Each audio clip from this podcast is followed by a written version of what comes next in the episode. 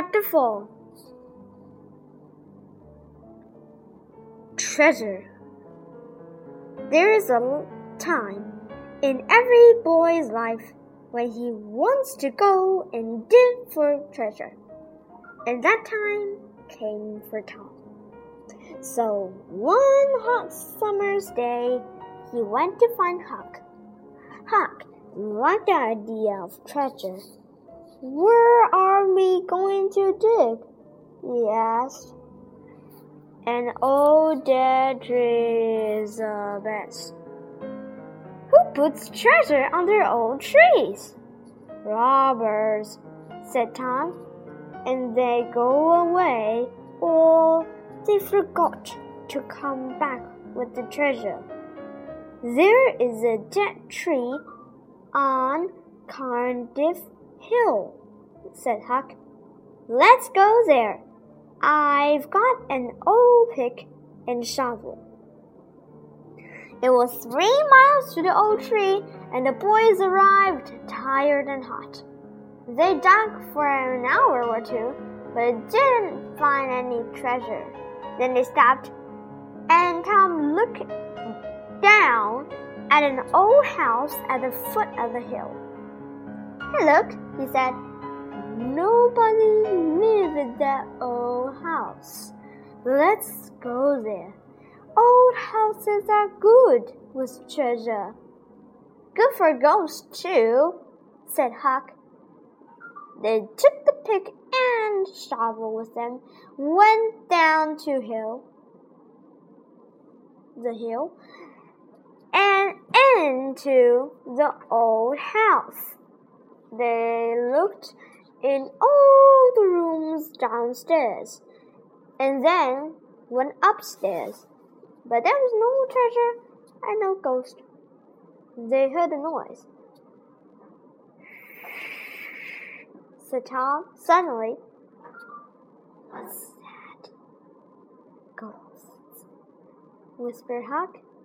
There are some holes in the floor, and through them the boys can see into the rooms downstairs. Tom whispered. It's two men. One is the old Spaniard. He came to live in the village last week. I don't know the other man. Shh, let's listen to them. The two men sat down on the floor. The Spaniard had a green hat and long white hair. The other man was small and dark. He took out a bag and began to open it. It's too hot here, said the, the Spaniard said. He took off his green hat. Then he took off his long white hair. Tom, Huck whispered upstairs. That's Injun Joe. We took six hundred and fifty dollars when we robbed that house, said the second man. We took some money out of the bag. We can take fifty dollars for us now. What are we gonna fix with the six hundred? Leave it here, said Injun Joe. We came back and get it next week. Here, give me the bag. He walked across the to the fireplace, moved two big stones from the floor, and began to dig with his knife. Upstairs, the two boys watched excitedly. Treasure! Six hundred dollars of wonderful treasure. Injun Joe stopped digging. Hello, what's this? He said. There's something there. It's an old box. The two men got the box out and opened it. It's money, said Injun Joe's friend. Injun Joe put his hand into the box. There's thousands of dollars here. and the two men looked at the money and with happy smiles. Buckle! began Injun Joe's friend. Don't ask, Injun Joe said. It's our money now.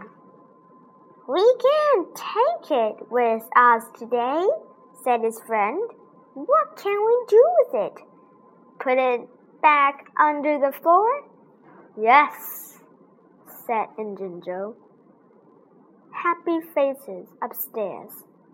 No, very unhappy faces upstairs. Let's put under the cross. Nobody gets goes there. We can take it there tonight. When night came, the two men carried all the money away. The boys did not go after them because they are afraid of Joe, but they wanted very much to find that crust. For a week, the two boys sought and sought the treasure. It was under the cross, but where was